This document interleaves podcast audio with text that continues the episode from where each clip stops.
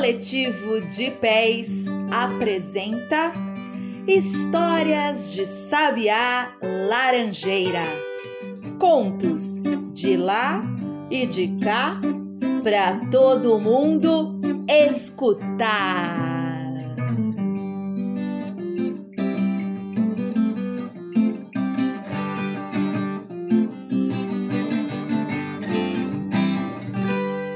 A longa espera do amor. Hoje vamos passear pelos contos indígenas que tanto nos encantam há muitos e muitos anos. Ponaim era uma índia consciente de sua beleza. Cuidava-se, banhando-se nos lagos e nos igarapés tranquilos Conhecia ervas perfumadas e belas flores do campo. Gostava de seduzir os jovens e depois os desprezava, negando-lhes qualquer atenção. Por isso, apesar de linda, muitos receavam acercar-se dela. É. Apesar disso, Anuraiu, jovem guerreiro, se apaixonou por Ponaim. Admirava seu jeito de andar, o perfil esbelto, os traços bem feitos do rosto e a graça da sua voz. Ponaí não desgostava do forte guerreiro, mas o submeteu logo a uma dura prova. Para ver se, para agradá-la, ele podia fazer sacrifícios e correr perigos. Eis o que ocorreu. Bom, Costumava cruzar pela campina próxima um famoso veado galheiro, de longas aspas. Era de rara beleza e de grande agilidade. Corria como uma flecha. Ninguém conseguia pegá-lo. Essa era a prova imposta por Ponaí ao valente guerreiro. Sim, se você pegar esse veado galheiro e me trouxer sua pele, casarei prontamente com você. A pele servirá de forro para a nossa rede nupcial. Anuraí, apaixonado como estava, não mediu esforços para capturar o animal. Tentou cevá-lo, mas ele se escapava. Armou-lhe uma rede, mas ele arrebentava. Todos os fios o veado galheiro arrebentava. Abriu um valo profundo e largo por onde ele corria para ver se nele ele caía, mas o viado galheiro pulava por cima e desaparecia na mata. Certo dia, o jovem guerreiro o surpreendeu no meio da campina. Pôs-se a correr atrás dele, mesmo sabendo que era veloz como uma flecha.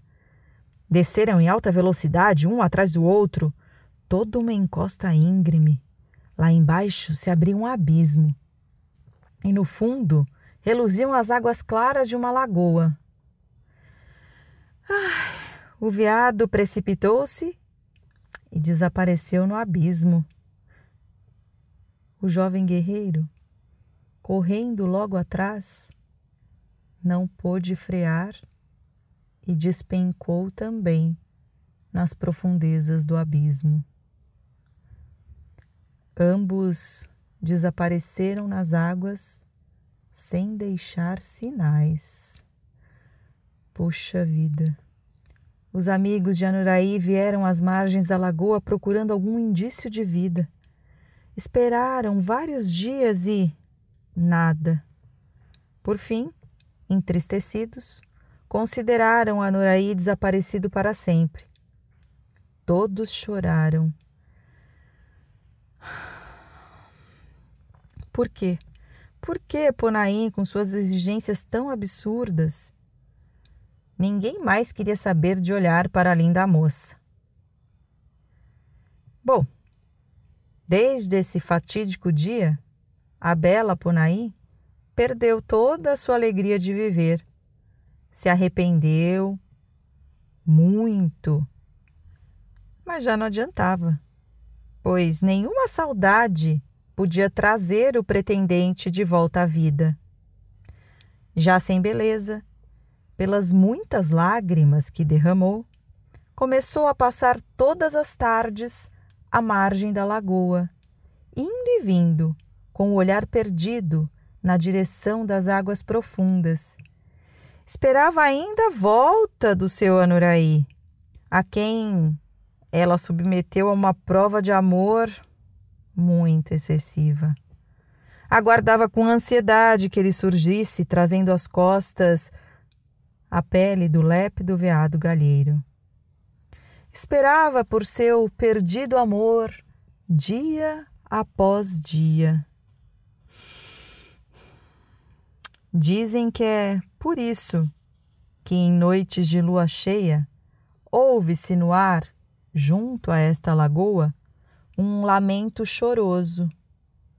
Parece que é Ponaim, mesmo depois de morta, esperando ainda pelo seu amado. Porque mais forte que a morte é o amor, e mais longa que a vida é a saudade da pessoa querida.